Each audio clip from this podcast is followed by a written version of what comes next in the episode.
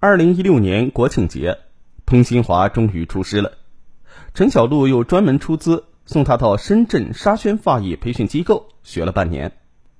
二零一七年四月，陈小璐转让了水产品店，另开了一家发艺店，取名为“小璐沙宣发艺中心”，与李丽的店仅一字之差，并只相隔两条街。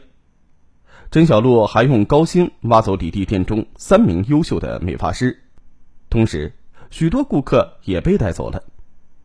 此时，李丽却遇到了一些难处。半年前呢，她在黄川闹市区开办了一家玫瑰新娘影楼，还买了一台奇瑞商务车。不但花光了积蓄，还借了一些债。加上陈小璐的竞争，她的发艺中心也很难赚到钱了。他找到陈小璐交涉，一言不合，两人就争执了起来。李丽生气的说。我帮你把彭新华培训出来，你却在我附近开店抢我的生意，你这不是恩将仇报吗？陈小璐却冷笑道：“哼，恩将仇报？当初你在昆山的那事儿，我对谁说过什么吗？”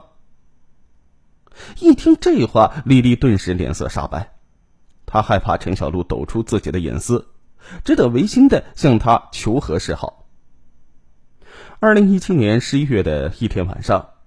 李丽主动请陈小璐到黄江酒店吃饭，几杯白酒下肚之后，李丽伤感的说：“自己的影楼开办一年来，不仅没有赚到钱，反而出现了亏空。表面上他有房有车，过着风光富足的生活，其实啊，只是一个空架子。”他还流着眼泪说出了一件更加私密的事。原来呢，董浩三代单传，李丽生下女儿之后。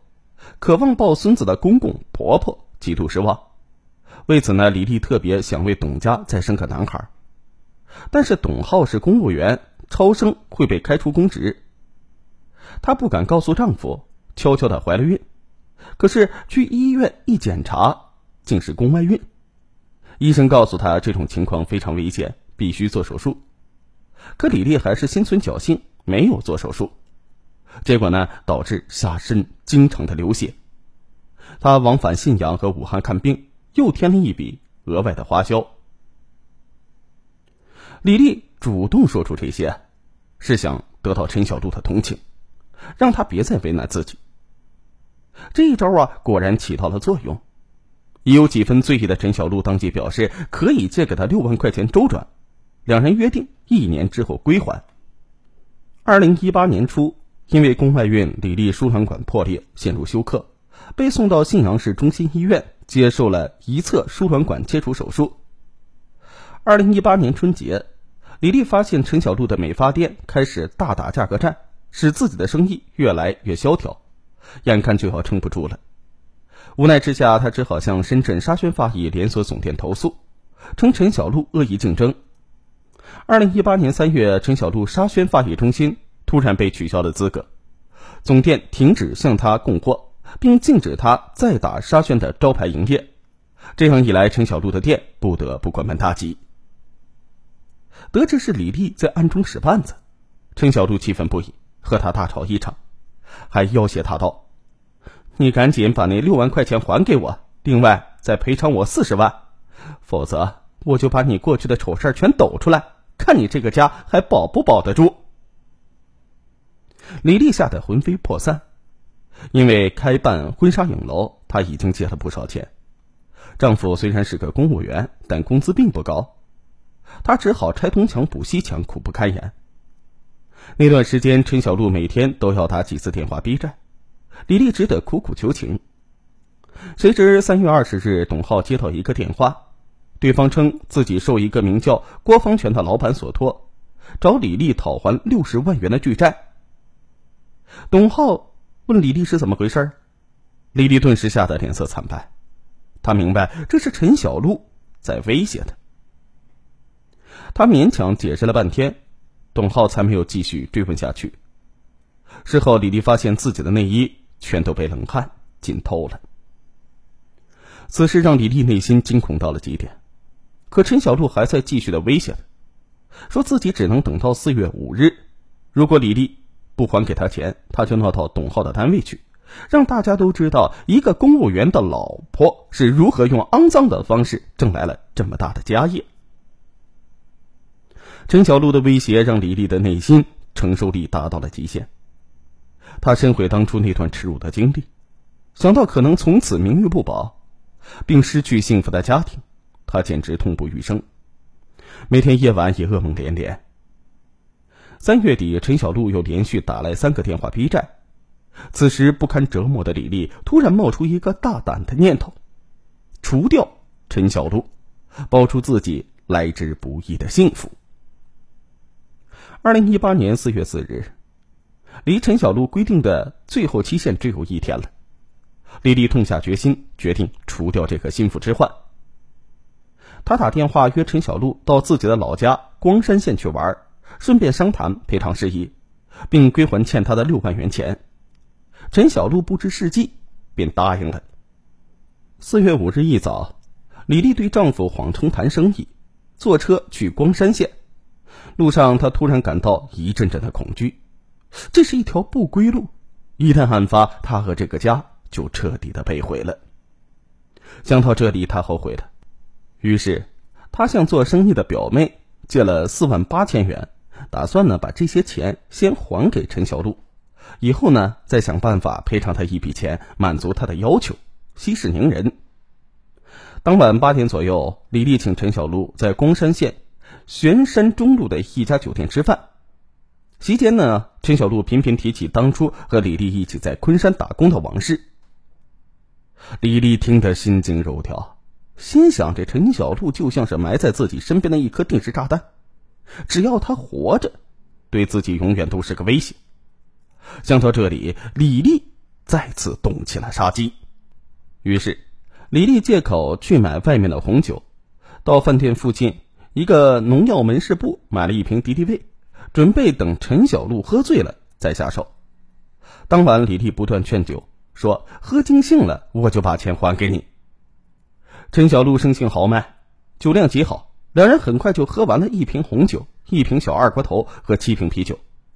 吃完饭之后，李丽又带着陈小璐到城北头的昌盛街济南烧烤店吃烧烤，两人又喝了五瓶啤酒。结完账，他们提着两瓶剩下的啤酒，在昌盛街上品宾馆开房休息。进房间之后，李丽又劝陈小璐喝了一瓶啤酒。随后，她进卫生间洗了一把脸，在哗哗的水声之中，他越来越清醒，也越来越害怕。想到杀人的后果，他不寒而栗，再次动摇了。哪知李丽刚走出卫生间。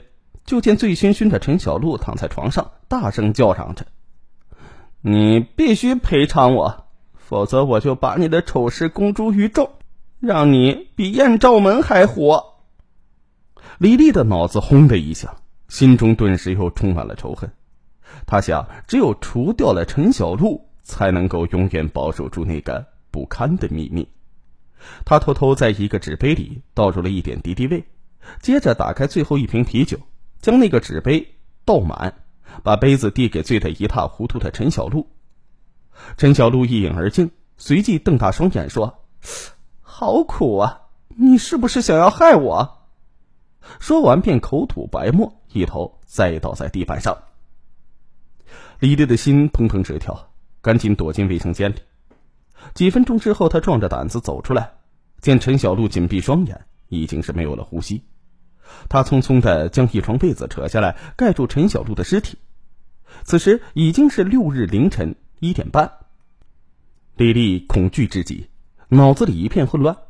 半个小时之后，他给父亲李根明打了电话，说女友酒精中毒，让他赶紧过来帮忙。李根明闻讯，骑着电动三轮车赶到宾馆，一见父亲，李丽就跪在地上，哭着把事情的经过原原本本的说了出来。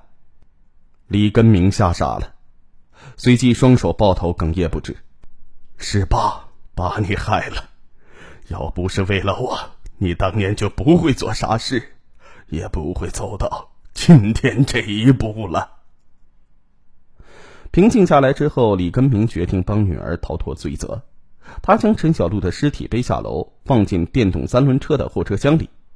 因为不知如何处理尸体。他便把尸体用塑料布缠了几圈，暂时藏在城南关的李丽奶奶家里。四月六日晚上八点左右，父女俩将陈小璐的尸体抬上车，开到郊外一处小树林里，挖了一个约七十厘米深的大坑，埋了起来。二零一八年四月八日，李丽忐忑不安地返回了黄川。次日上午，黄川县警方就找上门来。原来呢，彭新华一直联系不上陈小璐，就报了警。因为陈小璐失踪前跟彭新华说过，他要去光山找李丽，警方因此传讯了李丽。李丽坚持说自己早就和陈小璐分开了，不知他去了哪里。鉴于李丽当时因为宫外孕，下身正流血不止。警方让他暂时在家治病，但是要被监视居住。丽丽害怕极了，一回到家就打电话通知父亲逃跑。四月十日，李丽和父亲分别逃往武汉。四月十二日，父女俩在武汉被警方抓获，两人对各自所犯的罪行供认不讳。得知妻子杀人的消息之后，董浩几乎精神崩溃。当得知妻子过去那段不堪的历史，和他杀人的动机之时，他更是震惊不已，痛哭失声。二零一八年九月，该案被移交至信阳市人民检察院审查起诉。二零一九年春节之后，李丽父女仍然被关押在光山县看守所。此时，李丽的心里牵挂着年幼的女儿，又担心已得知真相的丈夫不能忍受自己带给她的屈辱，同时又恨自己连累了父亲，整日。以泪洗面。